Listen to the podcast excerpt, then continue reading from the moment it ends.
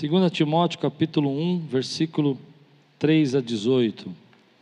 2 Timóteo 1, 13 a 18. Hoje quero ministrar sobre uma igreja missional. Amém? Vocês já ouviram falar desse termo, missional? Já? Ah, é uma expansão, uma ampliação do tempo do termo uma igreja missionária. Quando a gente fala missionária, a gente pensa numa igreja só para missões, só para fora do, da cidade, do país. Uma igreja missional é que ela entende o seu lugar, onde ela foi colocada, por que ela está lá e qual é a missão que ela tem que cumprir. Amém? Então levante bem alto sua Bíblia e diga: Essa é minha Bíblia. Eu sou o que ela diz que eu sou. Eu tenho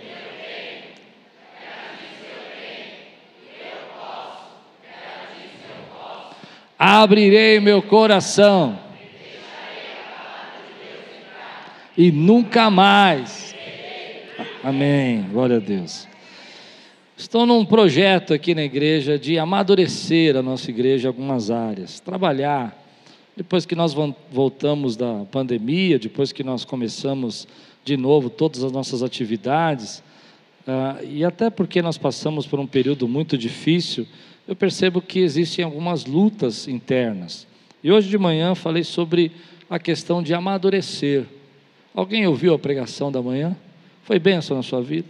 Como a gente precisa amadurecer nesse tempo? Quanto peso a gente está carregando por causa dos relacionamentos que a gente constrói, baseados em imaturidade? Se você não ouviu, escute. Ah, e hoje eu quero falar sobre isso, sobre essa essa visão madura de uma igreja que realmente amadureceu. Paulo diz assim a Timóteo: Dou graças a Deus a quem sirvo com consciência limpa, como o serviram os meus antepassados. Ao lembrar-me constantemente de você, noite e dia, em minhas orações, lembro das suas lágrimas e desejo muito vê-lo, para que a minha alegria seja completa. Recordo-me da sua fé não fingida que primeiro habitou em sua avó Lloyd, em sua mãe Eunice, e estou convencido de que também habita em você. Por essa razão, torno a lembrá-lo de que mantenha viva a chama do dom de Deus que está em você, mediante a imposição das minhas mãos. Pois Deus não nos deu espírito de covardia, mas de poder, de amor e de equilíbrio. Portanto, não se envergonhe de testemunhar do Senhor, nem de mim, que sou prisioneiro dele, mas suporte comigo os meus sofrimentos pelo Evangelho, segundo o poder de Deus que nos salvou e nos chamou com a sua santa vocação não em virtude das nossas obras, mas por causa da sua própria determinação e graça. Essa graça não foi dada em Cristo Jesus desde os tempos eternos, sendo agora revelada pela manifestação de nosso Salvador, Cristo Jesus. Ele tornou inoperante a morte e trouxe à luz a vida e a imortalidade por meio do Evangelho. Desse Evangelho foi constituído, fui constituído pregador, apóstolo e mestre. Por essa causa também sofro, mas não me envergonho, porque sei em quem tenho crido e estou bem certo de que Ele é poderoso para guardar o que lhe confiei até aquele dia. Retenha com fé e amor em Cristo Jesus o modelo da sã doutrina que você ouviu de mim.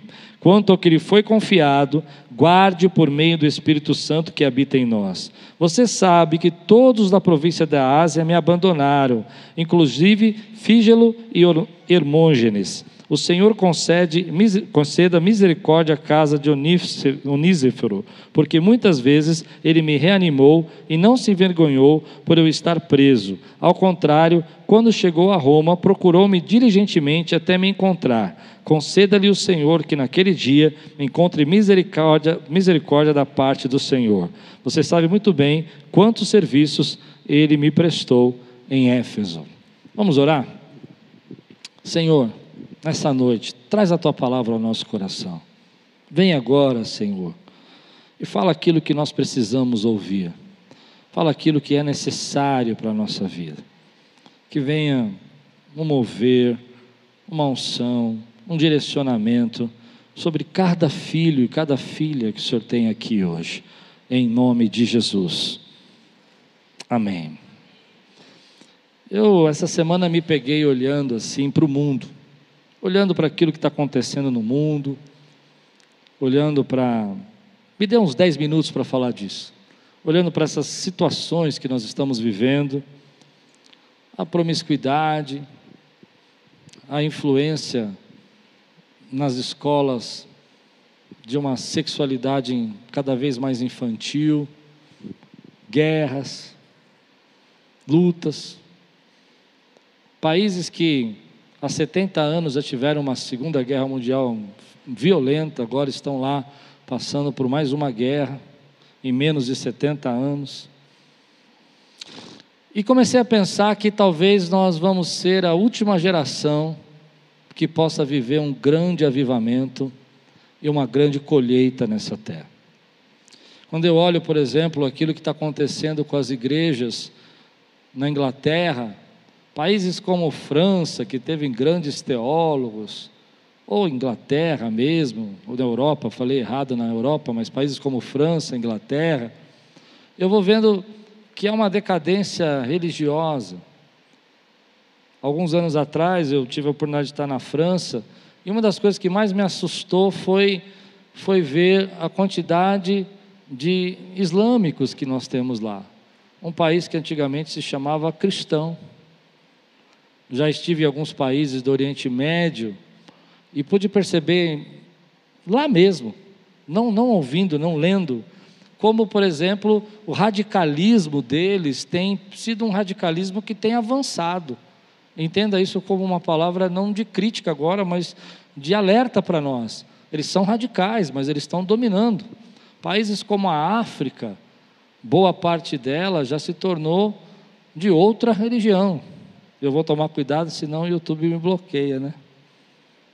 Então o que acontece? Eu comecei a pensar em tudo isso e fiquei é, triste de perceber que, por exemplo, algumas estatísticas que saíram esse, esse ano, a decadência da igreja americana, a perda de membros na igreja americana. Parece que isso não tem nada a ver com a gente. Será?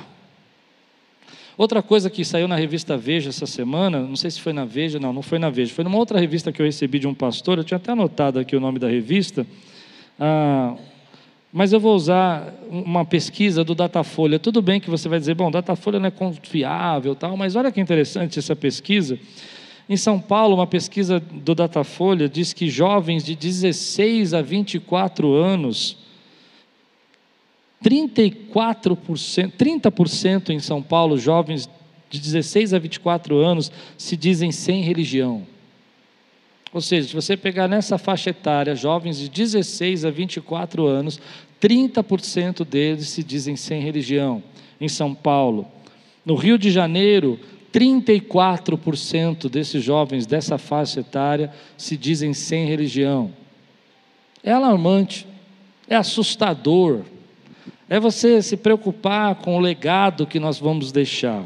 Outro dia vi uma, uma entrevista de um pastor que vocês devem conhecer, um pastor chamado Timothy Keller. Ele é um pastor presbiteriano, muito conhecido. Ele foi pastor da, da igreja é, em Nova York, lá na Times Square, né, naquela, em Manhattan. E ele fala uma coisa interessante. Ele fala assim: perguntaram para ele como ele via esse momento. E ele falou uma frase que eu não sai da minha cabeça há mais de um ano e eu não eu tenho que pregar isso, eu tenho que falar isso para vocês. Ele disse o seguinte: "Temo o dia onde que a perseguição e a aversão aos cristãos aumente tanto que nós não vamos poder ter as nossas faculdades, não vamos poder ter as nossas escolas, e aqui no Brasil a gente tem Colégio Batista, temos Mackenzie, temos Faculdade Metodista, e a gente não vai poder ter isso, porque eles vão dizer que nós estamos é, impedindo a liberdade religiosa e o direito de nós termos a nossa fé nos será é, cerceado. E aquilo não sai da minha cabeça.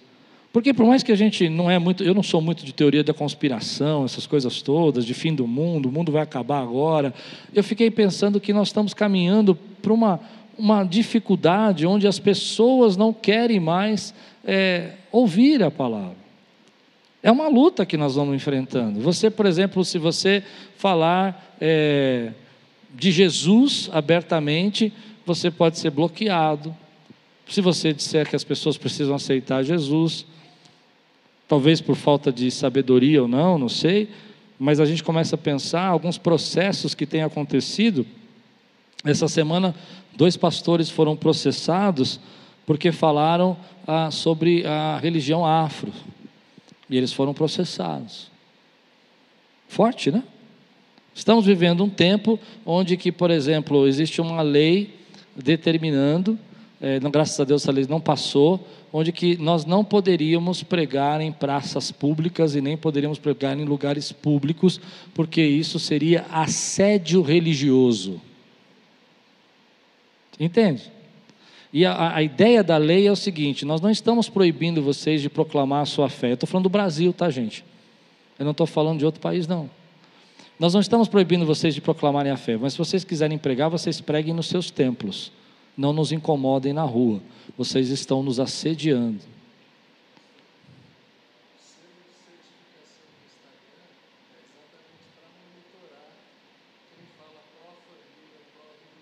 Olha. Olha só. Esse irmão ele tem uma empresa né, de, de, de marca, marca digital. Ele estava falando para mim, não sei nem se eu posso falar isso aqui. Pode falar? O, que o Instagram tem um selo de certificação digital que se você for pró-família ou pró-religião, eles não passam seu conteúdo para frente. Isso nós estamos vivendo no tempo de hoje, querido. E a nossa fé tem que ser pensada, a nossa fé tem que ser repensada. Eu acredito, sinceramente, que nós somos a última geração que vai ter uma, nessa proporção que eu estou falando, de 30% de jovens que não estão mais seguindo nenhuma fé, nós vamos ser a última geração para viver um avivamento nós vamos ser a geração da última colheita. Eu vejo que, por exemplo, eu fui assistir essa semana, agora, quem não assistiu, assista, viu, gente? Muito bom, emocionante, de chorar a, a peça Radassa, né, Bispo? Né, Daniel? A gente estava lá assistindo juntos a peça Radassa do Giovanni Sims. Já, já foram assistir? Alguém já foi assistir? Vale muito a pena. Olha, você chora, você se emociona. É a história de uma menina. Não sei se eu vou dar spoiler se eu falar isso. Não?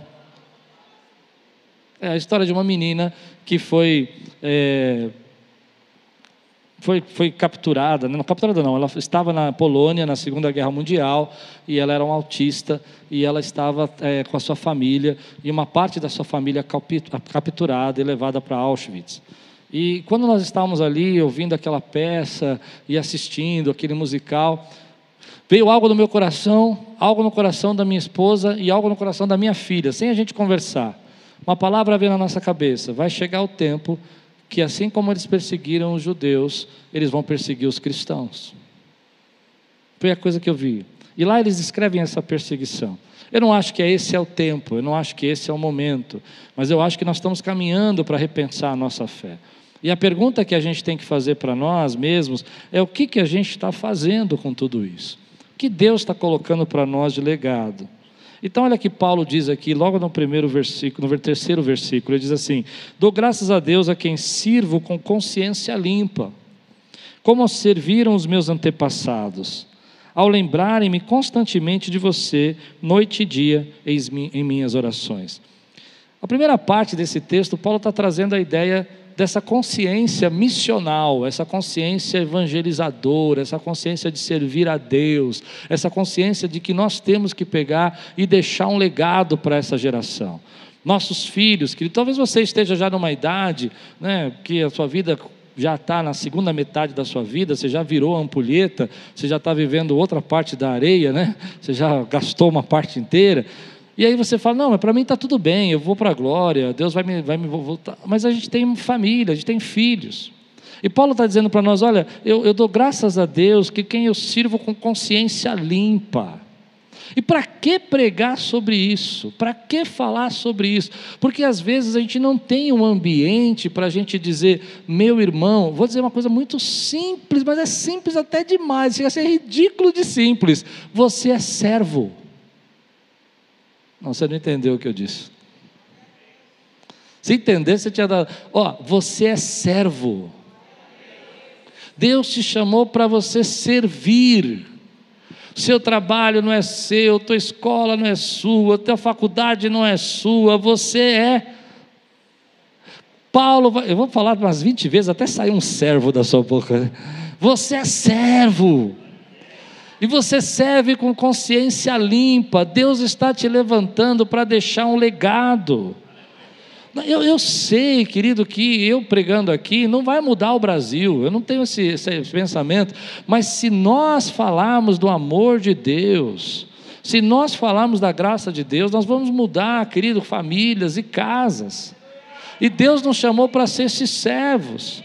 Eu sei, nós temos tantas necessidades. Você precisa de socorro, você precisa de ajuda, você precisa de recurso, você precisa de dinheiro. Tudo bem, eu, não, eu entendo. Mas você não pode perder na sua cabeça, querido, que nós somos uma geração agraciada. Voltando à minha história da peça ali, né? Quando a gente vê, por exemplo, eu, eu sou um estudioso, vocês não sabem disso porque eu nunca contei, mas eu sou um estudioso da Segunda Guerra Mundial. Eu já li muitos livros sobre a Segunda Guerra, porque eu acredito que um dia nós vamos viver de novo tudo aquilo. Todo mundo fala para mim, não, você é maluco, ninguém vai cair num papo de novo de um déspota como aquele. Hum, e uma das coisas que eu fico pensando quando você vai estudando isso é que a gente começa a perceber como nós somos agraciados. Você já imaginou você morar na Inglaterra na Segunda Guerra Mundial, durante cinco anos você receber bombardeios na sua cabeça? Cinco anos. Há um texto na biografia de Churchill que eu achei interessante, que eles estavam jantando. É, Churchill estava jantando, já era o primeiro-ministro, e de repente toca a sirene. Sempre no mesmo horário, os aviões alemães passavam e jogavam bombas sobre Londres. E eles já estavam tão acostumados que aquilo virou rotina da vida deles. O que, que eles faziam? Eles pegavam o prato, levantavam e desciam para o bunker na casa onde, onde o, o primeiro-ministro estava. E eles ficavam lá. Naquele dia, eles estavam tão habituados com aqueles bombardeios que algumas pessoas falaram que não iam descer. Ah, já passa já, vai cair bomba mesmo. Vai cair, olha a ideia, vai cair bomba mesmo, já passa já. E aí ah, pegaram no, no, no, pé né, do, do, do Churchill e falou assim: não, você tem que descer, você é o primeiro-ministro. E aí ele pegou o prato dele e desceu. E alguns funcionários desceram. E a bomba caiu na cozinha da casa dele. A gente tem um país agraciado, meu irmão. Você pode louvar o Senhor, você pode adorar, você pode levantar a mão, você pode dizer glória a Deus, você pode sentir a presença do Espírito Santo, e eu oro para que você seja batizado com o Espírito Santo hoje. Mas nós estamos vivendo um tempo que a gente precisa recuperar essa consciência missional. Essa consciência evangelizadora, essa consciência amorosa, essa consciência de falar do amor de Deus, essa consciência de, de sabe, pregar a tempo e a fora de tempo. É por isso que eu estou desafiando a você a entrar nesse projeto de 2K. Você entende? Porque se nós fizermos, olha como é difícil para a gente fazer uma visita. Quando eu estive na Índia, eu tive um dos, impactos, um dos impactos mais fortes da minha vida, porque você não, eu nunca tinha estado num país onde é proibido evangelizar.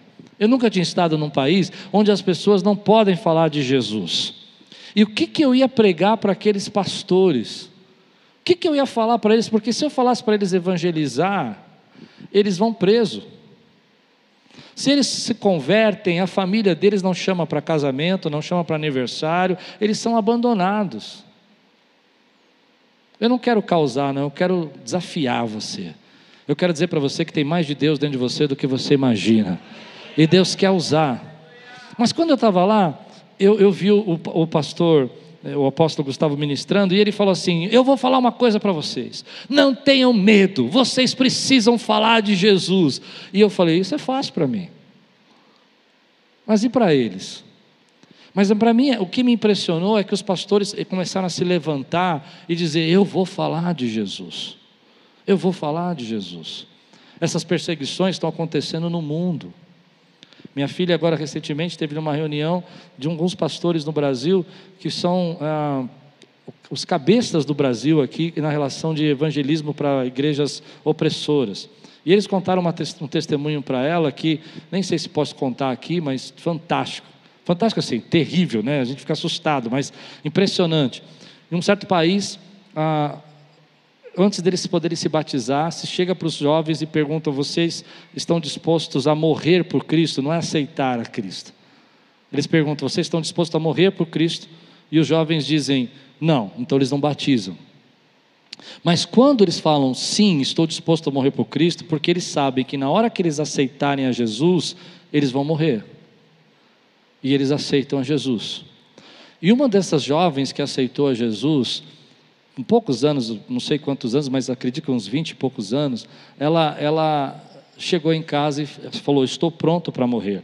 E ela chegou em casa e falou: Mãe, eu me batizei e aceitei a Jesus. E a mãe pegou a filha e jogou pela janela do prédio. Um outro jovem, um outro jovem, foi convidado a se batizar. Ele falou: Não estou pronto para morrer por Jesus. E ele não se batizou. Depois de um certo tempo, ele foi até o seu líder e falou: Agora estou pronto a morrer por Jesus. E ele se batizou. E ele voltou para a casa dele, olhou nos olhos do pai e falou: Pai, eu sou um cristão, eu me batizei. E o pai disse: Eu sei, eu tenho te seguido há dois meses e o seu Deus é poderoso, porque eu ponho veneno na sua comida há dois meses e você não morre. E o pai se converteu. Quantos aqui podem dizer glória a Deus, querido? Então Deus está dizendo para nós aqui, querido, nessa noite, nós temos que ser uma igreja missional. Nós temos que ser uma igreja, querido, que saia um pouco da nossa zona de conforto, que Deus traga muitas prosperidades, que Deus traga muitas bênçãos, que você receba muitas promoções, mas nunca perca de vista o coração de servo que você tem, o lugar onde Deus te colocou em autoridade espiritual, Ele te colocou, querido, para você poder proclamar o reino dEle como profeta para essa geração. E se os jovens de 16 a 26 anos não se levantarem e começarem a profetizar e começarem a pregar, nós vamos ter uma geração perdida de jovens. Deus está chamando você. Eu não consigo acessar os jovens de 26, de 16 a 26, porque eu estou velho para eles. Mas Deus nessa noite vai levantar uma galera aqui cheia do poder do Espírito, cheia da graça de Deus, cheia da unção de Deus. Aleluia. Então, quando eu olho para isso, eu fico pensando que a, a, igreja é essa comunidade que enxerga os desafios, as, as necessidades, estão prontas para servir de forma intencional e fazer discípulos de forma intencional. E quando a gente fala de discípulo, a gente não está falando aqui de religiosidade, a gente está falando de salvação, transformação, mudança de vida, libertação. A verdade vos libertará. É disso que nós estamos falando. Então a gente precisa criar esse resgate da ideia de servir e enxergar um propósito para nós. Deus está levantando pessoas para isso. E Paulo vai mostrando isso para nós, a importância disso, no versículo 4 e 5, ele diz assim: Lembro das suas lágrimas, desejo muito vê-lo, para que a minha alegria seja completa. Recordo-me da sua fé não fingida. Eu preguei sobre isso, não tem uma fé fingida. Que primeiro habitou em sua avó Lloyd. Agora preste atenção nessa parte, porque é essa parte que me chamou a atenção. Primeiro habitou em sua avó Lloyd e em sua mãe Eunice, e eu estou convencido que habita em você. Eu não sei se eu preciso pregar sobre isso, mas acho que para mim é muito claro. A nossa fé é uma fé geracional. Deus quer gerar através de nós uma geração. Eu sou fruto de um legado da minha avó. Minha avó foi a primeira pessoa a se converter na nossa família. Minha avó era uma feirante, era uma mulher que trabalhava na feira muitos anos. Meu avô deu muito trabalho para ela e um dia abriu uma igreja do lado da casa dela, que era a Igreja Batista da Água Branca. E minha avó resolve então assistir o culto assistir o culto lá. Ela entra no culto, assiste o culto e ela se converte. Que benção, ela se converte. Mas o meu avô não era cristão. Meu avô era jogador de futebol, envolvido com uma série de bagunças, e ele começou a tendenciar a um outro lado, a uma religião afro-brasileira. E aí ele olhou para isso e disse: Bom, a minha avó disse para esse pastor, é, pastor Rizaro, Disse, pastor, eu estou convertido, mas meu marido quer que eu vá lá com ele, num lugar ali, é, fazer algumas coisas, e eu não posso negar, eu tenho que ir com ele. Esse homem cheio do Espírito Santo vai ganhar um legado, vai trazer uma família para Jesus, e ele vai dizer o seguinte: talvez você pode ir lá, pode ir com seu marido, porque eu vou orar e nada vai acontecer lá. E a minha avó chega lá, entra no lugar, começa então as coisas a acontecer, e de repente o, chefe, o mestre que estava ali, o líder que estava ali, ele diz: Bom, é, nós vamos ter que quebrar hoje e, e terminar essa sessão mais cedo, porque nada está acontecendo, porque tem alguém aqui que está impedindo as coisas de acontecer. E minha avó volta para casa, volta para o pastor e falou assim: Pastor, esse Deus é poderoso. Esse Deus é maravilhoso. E a palavra entra na vida dela. Ela é uma mulher que o meu, meu avô vai se converter, ou se, converte com muitos anos de vida, mas é, ela continua firme. E ela vai levando seus filhos para o Senhor, vai levando minha mãe. Minha mãe conhece meu pai na igreja, eles se casam. Ah, do meu pai vem a minha família toda para o Senhor. Ah, vem os meus irmãos, vem meu irmão Pascoal, vem o Michel que vocês conhecem, vem a mim milhares de pessoas se converteram por causa da minha avó. Não, você não entendeu. Quem pode dizer glória a Deus por isso, querido? Então a nossa fé é um legado. É o legado que nós estamos deixando para os nossos filhos. Teu filho precisa ver você orar. Teu filho precisa ver você adorar. Teu filho precisa ver você chorar na presença de Deus porque é, é isso que vai marcar a fé da sua avó Lloyd, a fé da sua mãe, e agora a fé que você tem, é uma herança que Deus está tá passando para os seus filhos. Eles precisam ver você ser cheio do Espírito Santo, eles precisam ver você derramado pela presença de Deus, eles precisam ver você adorando a Deus, eles precisam ver você ofertando na casa de Deus, para que a próxima geração possa ser cheia do Espírito Santo. Eles precisam ver, meu irmão. Eles vão ver você amando. Eu me lembro quando a Talita era pequenininha e eu gost... a Talita falava que não, era muito interessante, né? A gente ficou até assustado. Minha filha falava assim: "Não", eu falei: "Filha, aceita Jesus". Eu não vou aceitar não. Eu falei: "Jesus quer morar no seu coração". Meu coração não. Eu não sei o que ela imaginava, Jesus morar no coração, não sei. Não, meu coração não. E eu lembro que uma vez, né, Lupe, a gente começou a ficar preocupado, né? Porque a Laís se converteu tão fácil, ela adorava. A Laís, com 3, 4 anos de idade, já entregava profecia para mim. Era uma coisa. Me lembro uma vez que eu estava muito triste, minha filha colocou uns panos, assim, enrolou uns panos. Eu não sei porque ela fez isso, pôs um turbante na cabeça. Foi até minha cama, com 4, 5 anos de idade, triste, eu estava triste naquele dia. Ela falou assim: assim diz o Senhor. Ô, oh, glória! Eu acordei, irmão, falei, que é isso? E aí ela profetizou na minha vida e em 30 segundos, um minuto, daqui a pouco ela tirou tudo aqui, começou a pular e fazer bagunça. Eu falei, meu Deus, o que, que é isso que aconteceu aqui? Mas a Thalita foi mais difícil. A Thalita ela falava, não, eu não vou aceitar Jesus, não. Ele quer morar no seu coração. Meu coração não. O Meu coração é meu, por que ele vai morar no meu coração? Eu não sei. Mas eu me lembro que o dia que ela aceitou Jesus, o dia que ela sentiu o toque do Espírito Santo, foi um dos dias mais felizes da minha vida. Mas uma coisa que a gente sempre fazia é levar a nossa filha para os nossos ministérios. Eu me lembro de levá-la para acampamentos que eu ia ministrar, às vezes cultos enormes de duas horas, e ela está lá sentada comigo, ouvindo, louvando, adorando. Como é importante para nós a gente entender que a nossa fé é geracional.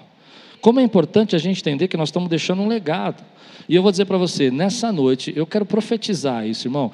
Olha, Senhor, me dá essa autoridade. Você vai deixar um legado na sua família. Seus filhos e os filhos dos seus filhos vão ser abençoados, vão ser cheios do Espírito Santo. A tua fé vai continuar por geração porque o teu Deus é o Deus de Abraão, é o Deus de Isaac, é o Deus de Jacó, esse é o Deus que opera na tua vida, meu irmão. Deus está nos chamando para criar essa geração. Deus está nos chamando para criar essa geração. Aleluia! Glória a Deus.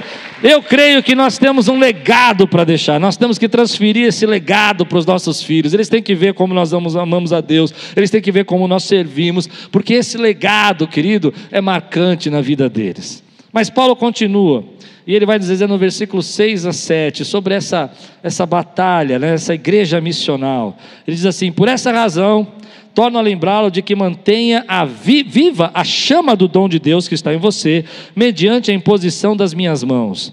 Pois Deus não nos deu espírito de covardia, mas de poder, de amor e de equilíbrio. Aqui para mim tem duas lições importantíssimas para nós hoje. Se há uma coisa que eu acredito que Satanás está tentando destruir nesse tempo e roubar, é a chama do teu dom. Eu tenho certeza que a estratégia do inimigo nessa geração é tirar a força do teu dom, é fazer você não gerar, é fazer você não dar o fruto que Deus quer que você dê. Ele está tirando essa chama. Ele tira essa chama por meio de acusações, críticas, problemas, relacionamentos da igreja, pessoas que nos ferem, lideranças ruins, gente que não está sabendo liderar a igreja como, como a casa do Senhor, como eu li lá em 1 Pedro, hoje, capítulo 5, dominadores, controladores. Ah, e Deus tem visto isso. Mas hoje eu quero vir aqui, numa simples palavras, assim: quero acender a chama que está dentro de você.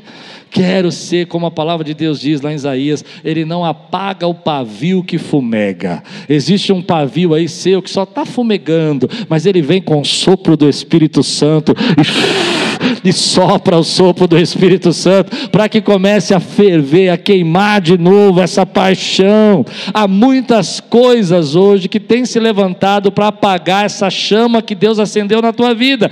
Vou dizer algo que eu acredito muito: tem gente que só vai se converter quando você pregar. Ele pode ouvir 500 pregações minhas, mas a, o dom que está em você é o que vai trazer a libertação para aquela vida. E às vezes nós não percebemos, querido, que há tantos problemas e tantas ansiedades e tantas preocupações preocupações nos nossos dias, tantas comparações que estão apagando esse pavio, estão apagando essa chama que está dentro de você. Então, essa noite, em nome de Jesus, que o Espírito Santo venha agora nesse lugar e comece a acender a chama que está dentro de você, o teu desejo de orar, o teu desejo de evangelizar, o teu desejo de adorar, o teu desejo de falar da graça de Deus. É difícil, tem batalha, tem gente que acusa, tem gente que critica, mas nada vai parar o exército do Senhor nessa geração. Meu irmão, acende essa chama nessa noite em nome de Jesus.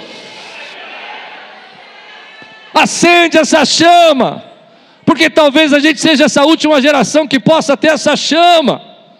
Como é triste a gente ver países que outrora evangelizaram o mundo. Há 100 anos atrás, a Inglaterra mandava missionários para o mundo inteiro, mandava missionários para o mundo, meu irmão. Gente dizia: Eu preciso servir ao Senhor, eu preciso adorar ao Senhor, mas eles não cuidaram da próxima geração. A próxima geração que veio não estava sendo cuidada e preparada, e duas gerações depois, as igrejas viraram bares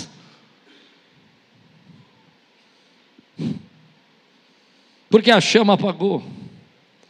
Mas eu creio que Deus está levantando um povo que está com a chama queimando no coração, que prega a tempo e a fora de tempo. Um povo corajoso, um povo corajoso. Lembra que eu preguei aqui outro dia? Um povo que parece aos outros insensato, mas na verdade entende que faz loucuras por Jesus, porque ama o Senhor. Aleluia. Eu, eu, eu tenho pensado muito nisso nesse tempo. O Senhor nos dá coragem. Como a gente é medroso. Eu não sei você, eu sou medroso. Eu sou medroso. Outro dia eu estava sentado aqui, Deus estava falando comigo umas coisas, no começo da campanha, Deus estava falando comigo umas coisas, falando comigo umas coisas. Eu falei, Deus, isso é um problemão, vai ter que assumir essa responsabilidade, vai ter que pagar tudo isso aí, vai uma conta sobre outra conta. E Deus me falou assim no coração: como é que você quer avançar se você é medroso?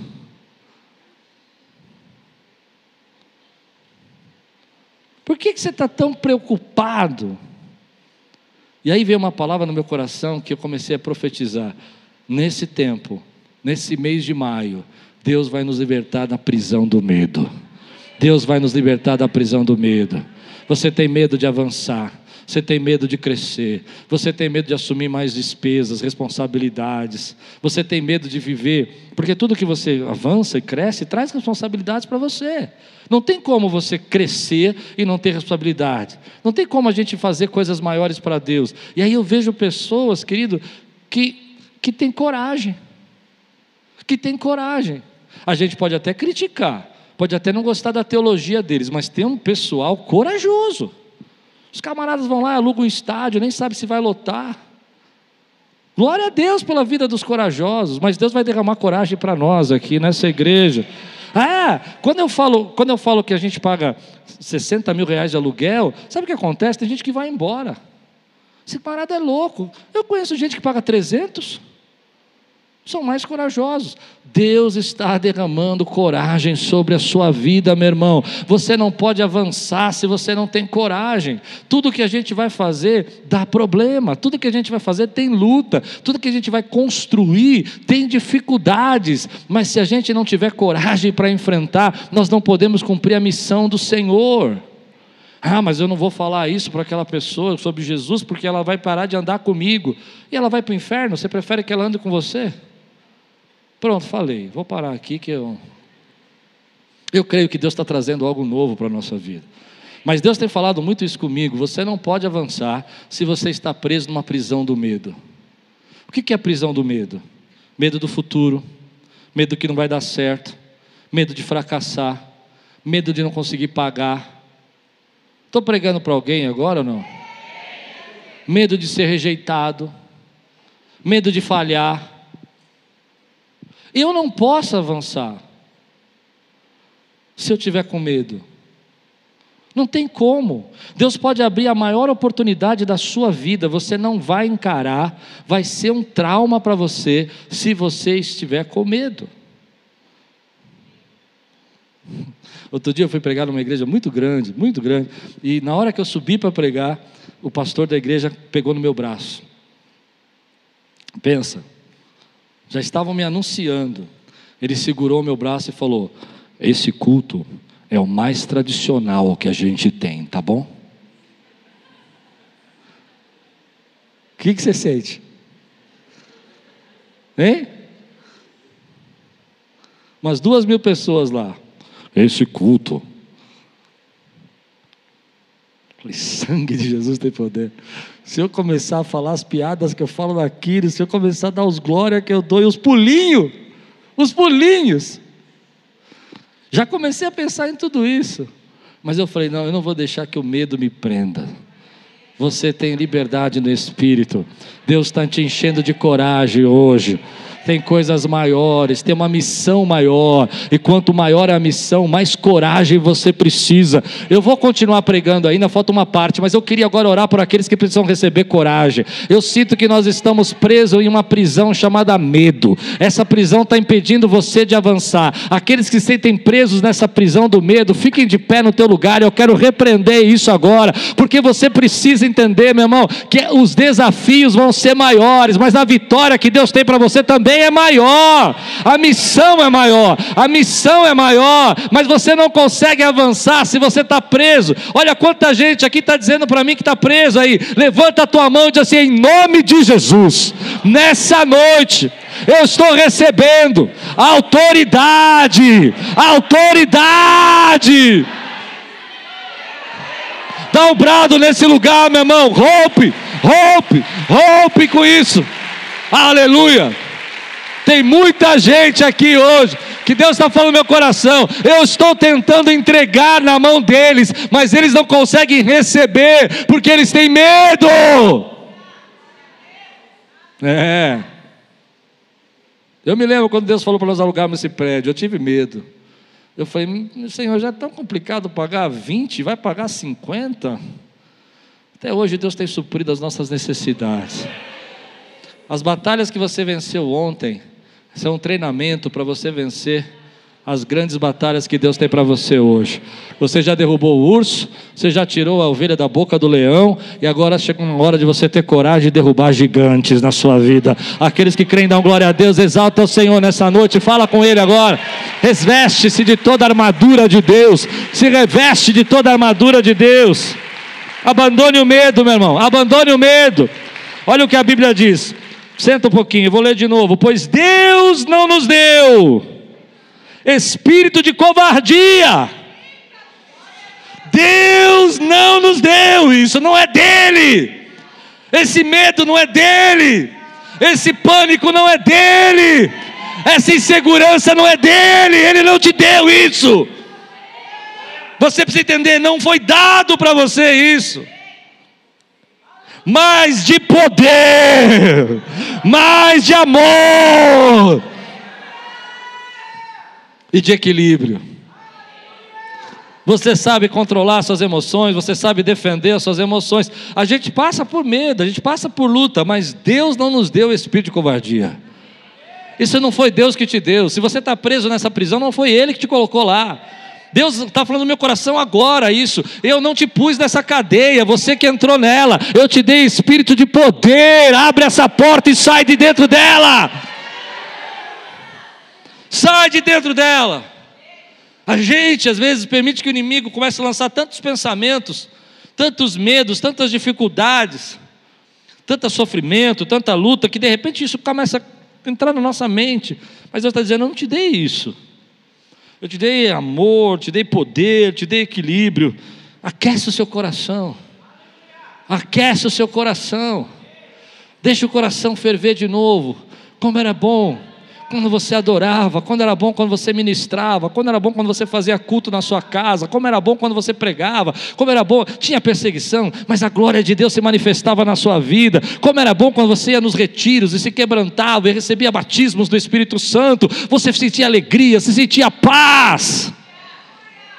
Talvez alguns continuem fazendo isso, mas Deus está falando comigo que tem pessoas aqui que precisam voltar a aquecer seu coração. Você tinha uma palavra de sabedoria. As pessoas iam te procurar para pedir conselhos para você. Elas recebiam orientação, às vezes, da sua boca, porque Deus te usava.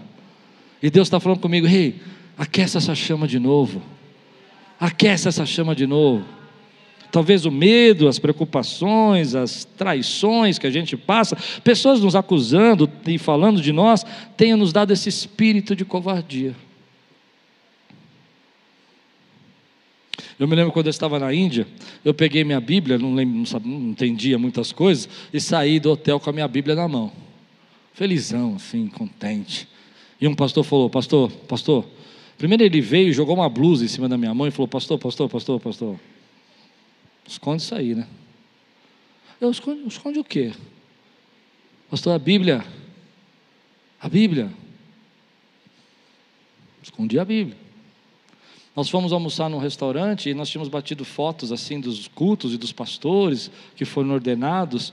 E de repente, eu não sei quem foi do grupo que estava com a gente, não sei se fui eu, se foi alguém, não lembro, mas abriu o celular e começou a ver as fotos. E o garçom que estava servindo a gente veio por trás assim, ó, e começou a fazer assim. E aí o, o, o apóstolo Gustavo disse assim: esconde o celular. Eles não podem ver as fotos.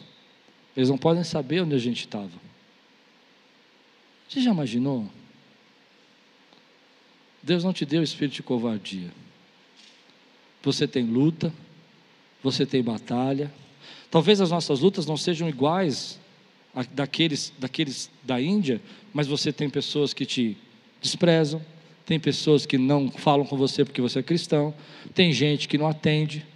Eu já fui em alguns lugares, quando eu falo que sou pastor, fui num médico outro dia, o senhor olhou para mim e falou: Qual a sua profissão? Pastor. Tá bom, Aí eu disse para ele, mas eu sou uma bênção. Mas eu percebi que o atendimento ali acabou. Ele me deu o protocolo e mandou embora. Você entende? Existe isso. Mas Deus não nos deu espírito de covardia. Te deu unção. Receba unção na sua vida. Receba autoridade na sua vida. Receba graça. O apóstolo continua pregando e falando para o povo. E ele vai dizer a última parte. Ele diz assim: portanto, não se envergonhe uma igreja que faz missões, que entende a sua missão no seu lugar, onde Deus nos colocou. Deus nos colocou aqui para trazer as pessoas das trevas para a maravilhosa luz de Jesus. Deus nos colocou aqui para quebrar guilhões, quebrar cadeias, quebrar prisões, e as portas do inferno não prevalecerão contra a igreja do Senhor. Deus nos deu a chave das portas dos infernos pessoais existenciais, para que a gente pudesse entrar nesse lugar e tirar as pessoas para fora desses lugares que elas estão presas. Mas aí ele diz: não tenho vergonha disso. Eu não tenho vergonha do Senhor, eu não tenho vergonha nem de mim que sou prisioneiro dele, mas suporto suporte comigo os meus sofrimentos pelo Evangelho, segundo o poder de Deus que nos salvou e nos chamou com uma santa vocação, não em virtude das nossas obras, mas por causa da Sua própria determinação e graça. Ele te chamou, Ele te salvou e foi determinado pela graça dele na sua vida. E Ele diz assim: essa graça nos foi dada em Cristo Jesus desde os tempos eternos, sendo agora revelada pela manifestação de nosso Salvador, Cristo Jesus. Ele tornou inoperante a morte trouxe à luz a vida e a imortalidade por meio do Evangelho. Desse Evangelho fui constituído pregador, apóstolo e mestre, e por essa causa também sofro, mas não me envergonho, porque sei quem tenho crido e estou bem certo de que Ele é poderoso para guardar o que confiei até aquele dia. Querida, a palavra-chave desse texto aqui agora é: não se envergonhe de testemunhar. Às vezes a gente não percebe que nós estamos sendo levados a nos envergonhar da nossa fé. As pessoas querem. Uh, o pastor Davi Lago, quando eu fiz a entrevista com ele, ele falou uma coisa, e eu não sei se ficou gravado, se foi no, no intervalo, não sei, mas ele disse uma coisa interessante. Ele falou assim: as pessoas precisam entender, não, não foi no gravado, é, precisam entender que nós cristãos não somos cidadãos de segunda classe. Ele quis dizer que às vezes as pessoas olham para nós como se a gente não tivesse entendimento, não entendesse das coisas, fôssemos retrógrados, fôssemos atrasados, fôssemos pessoas sem cultura. Entende? Ninguém aqui se formou, ninguém estudou, ninguém fez nada na vida, ninguém trabalhou, é assim que a sociedade quer dizer. Ninguém cuidou da sua família, ninguém pagou imposto, porque a gente é cristão. Mas na verdade nós fizemos tudo isso. E eu não me envergonho da nossa fé. Eu não posso me envergonhar daquele que me tirou das trevas e trouxe para a maravilhosa luz. Eu não posso me envergonhar daquele que quebrou cadeias na minha vida, aquele que me fez se manter vivo até hoje, porque se não fosse ele eu não estaria vivo. Ah, eu sei, eu sei. Há uma luta e uma pressão, uma inversão de valores para a gente se envergonhar do que é certo e se envergonhar daquilo que deveríamos fazer e ter orgulho daquilo que nós não deveríamos fazer. A nossa sociedade vive uma decadência moral tão grande. Você lembra de uma pregação que eu fiz sobre relativismo moral? A gente entrou num relativismo moral tão grande que a gente tem vergonha do que é certo. O jovem de 12, 13, 15 anos, se chega na sua escola e fala, hoje até menos, 13 anos, mas se chega na sua escola e fala que é virgem, ele é envergonhado pela classe. E é uma coisa que seria tão bacana, tão bonita. Né? Ter um relacionamento sério, uma pessoa certa para você se entregar. Mas você é envergonhado, o bom de você. Porque a inversão do valor, e às vezes é uma criança. É uma criança. Mas eu não me envergonho do Evangelho de Jesus. Onde a gente às vezes está falando das coisas morais da igreja e que as pessoas vão dizer que são tabus, ou até mesmo da nossa fé, ou da nossa generosidade. Ninguém fala que, por exemplo, na pandemia, foram as igrejas que se tornaram postos de entrega de cestas foram entregues um milhão de cestas, porque as igrejas evangélicas abriram seus tempos e receberam as pessoas para entregar as cestas. A prefeitura não tinha logística para isso. E quantas pessoas a gente alimentou na pandemia? Quanta gente essa igreja aqui sustentou? Mais de 500 famílias foram sustentadas durante quatro, durante seis meses aqui na igreja. 500 famílias. Glória a Deus. Igrejas vieram pedir socorro para nós. E eu não me envergonho do Evangelho de Jesus, meu irmão. E você não pode se envergonhar do Evangelho. Agora tem algo tremendo nisso, que quando você se entrega e fala do amor de Deus e fala da graça de Deus, Deus te reveste de toda a glória, de todo o poder, porque Ele te escolheu antes da fundação do mundo, você foi preparado por Ele para receber, e você sabe, você sabe em quem tem crido, e você sabe que Ele é poderoso para guardar o teu tesouro até o dia final. Eu sei quem tenho crido, estou bem certo que Ele é poderoso. Essa é a nossa igreja. É isso que Deus está chamando a gente para fazer. E às vezes a gente acha que nós temos que ir para a Índia, que nós temos que ir para a África. É claro, nós temos sim. Mas às vezes a nossa missão está aqui. É a sua colega de trabalho, é o seu bairro, as crianças. A Silvana trouxe aqui no, no, no musical quantas crianças? 22 crianças ela trouxe para assistir o musical de uma comunidade que ela apoia, ajuda, cuida. Está lá, está diante de você. É um parente seu, é uma prima sua que está pensando em se matar, é uma pessoa que está precisando de uma oração, é uma casa que queria fazer um culto de ação de graça. Entende? E você vai lá e prega uma pregação, tão simples como você pode fazer, e cinco pessoas se convertem. Porque Deus continua sendo Deus. Deus está aquecendo a chama que está dentro do seu coração. Mas nós vivemos um tempo, querido, onde as pessoas querem que a gente sinta vergonha. Vergonha de falar do amor de Deus, vergonha de falar da justiça, vergonha de falar da graça, vergonha de falar do que da família. Vergonha de falar que a nossa família é uma família bendita no nome do Senhor, que Deus nos deu nossos filhos e gerou os nossos filhos para a bênção.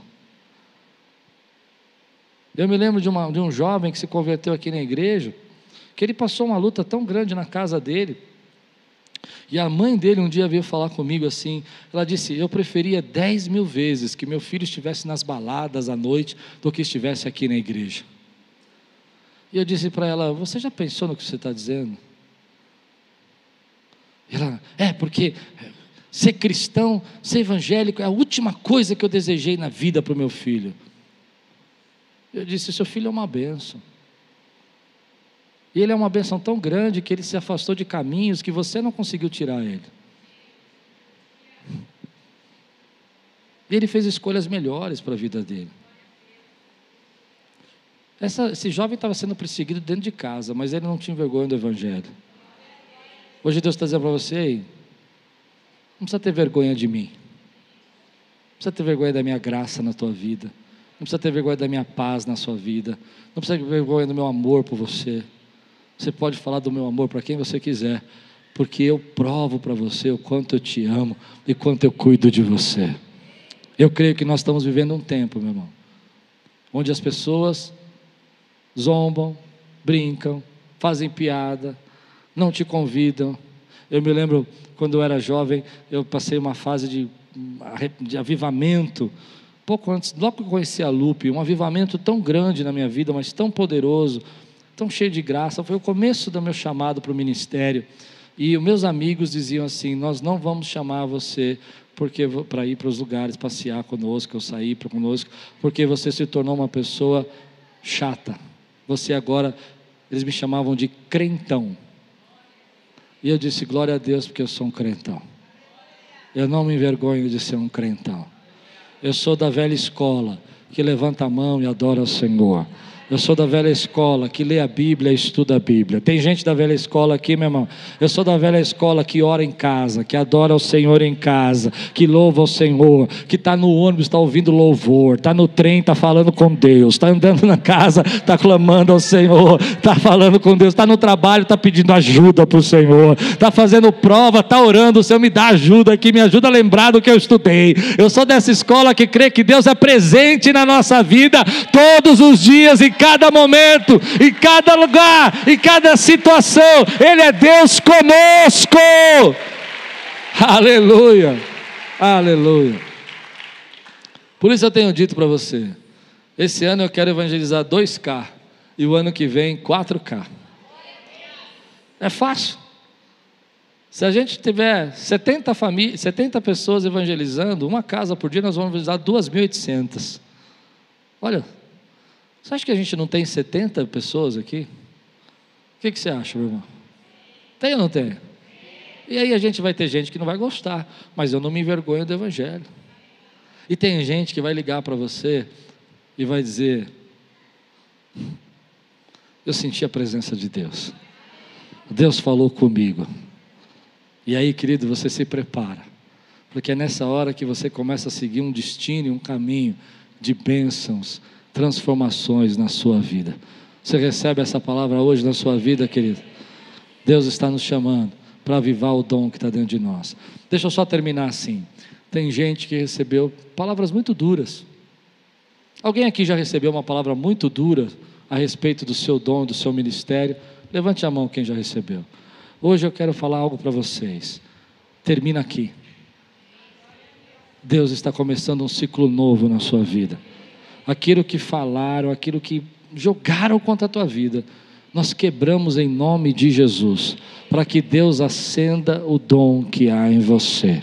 Que você seja um instrumento poderoso, que a sua casa seja uma agência de Deus nessa terra, que os seus filhos sejam flechas na sua aljava e a sua família seja uma família bendita no nome do Senhor, e que a bênção de Deus venha de geração em geração, e que seus filhos recebam as bênçãos que você está semeando, e que isso venha até mil gerações, diz a palavra de Deus, pela tua fidelidade e pela tua fé, em nome de Jesus. Agora eu quero fazer um apelo aqui. Sério, escute, é um apelo. Você entende o momento que nós estamos vivendo? A gente acha que isso nunca. Outro dia, conversando com alguns pastores, ele falou: Cláudio, você é exagerado. Isso não está acontecendo, isso não vai acontecer nunca no Brasil. Eu falo, meu irmão, eu já rodei um pouco o mundo, e o que eu já vi, você não tem noção. O que eu já vi, você não tem noção. Quando nós estávamos na aldeia na África, nós íamos construir uma casa. E eles ficaram sabendo que a gente estava lá e que a gente era é, evangélicos, eu era um pastor. E o líder da, da comunidade era de uma outra religião. E ele então nos chamou e fizeram uma reunião no centro comunitário da aldeia lá, da cidade, e disseram que a gente não ia poder cons cons conseguir construir essa casa. Quando eu fui no centro comunitário, eles falaram assim: o, o senhor é muito branco, então o senhor fica aqui. E entrou só as pessoas da comunidade. Eu fiquei do lado de fora, fiquei intercedendo. Mas aconteceu um negócio sobrenatural. Veio uma senhora, daquelas do coque, baixinha, pequenininha, parecia um, um, mas muito pequenininha. Ela entrou no meio daquele povo, começou a orar em línguas e profetizar e olhou para aqueles líderes que eram de outra religião e falou assim: é assim que Deus está falando com vocês. Vocês não parem a minha obra. Meu irmão, aquela mulher começou a falar, e eu estava dentro do carro, e eu vi aqueles homens grandes assim, olhando para ela, e ela pequenininha, pondo o dedo no nariz dele, cheia de autoridade.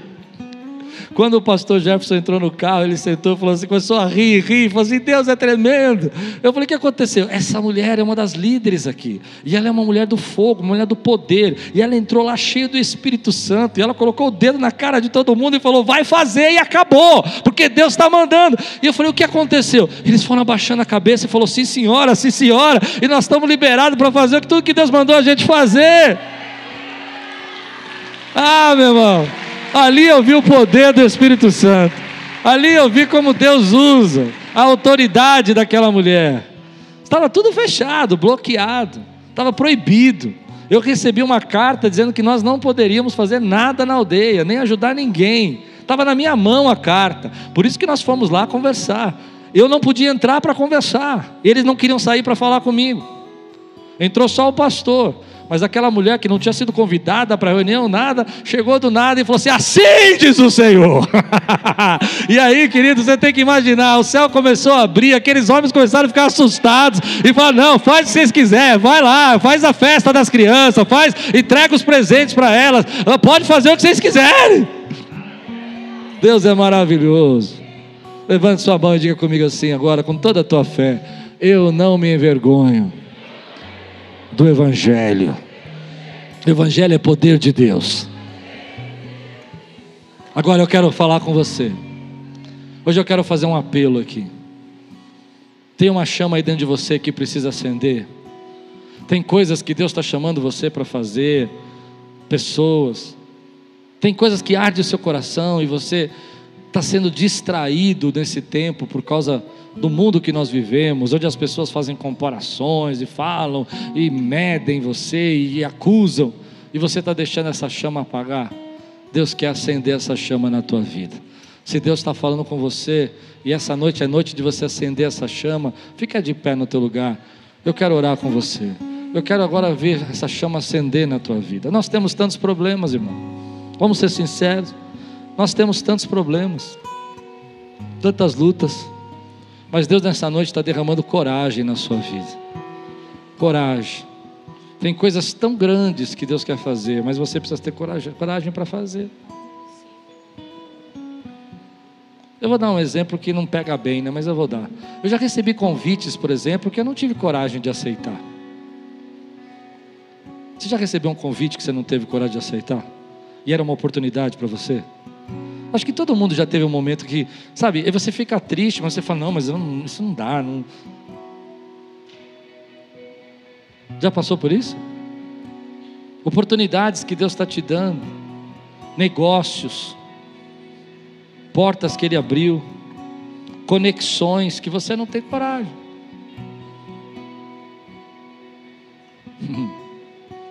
Eu não sei. Às vezes eu sinto que Deus está falando conosco sobre isso. Que Ele quer nos levar a lugares maiores e a gente não consegue ir porque nos falta coragem. Nos falta coragem para empoderar as pessoas, nos falta coragem para delegar, nos falta coragem para arriscar, nos falta coragem para a gente aceitar os desafios. Quantos aqui nessa noite querem receber essa porção dobrada de coragem na sua vida? Diga, Espírito Santo, o Senhor me deu espírito de poder, de equilíbrio, e em nome de Jesus, eu quebro agora todo esse espírito do medo, em nome de Jesus.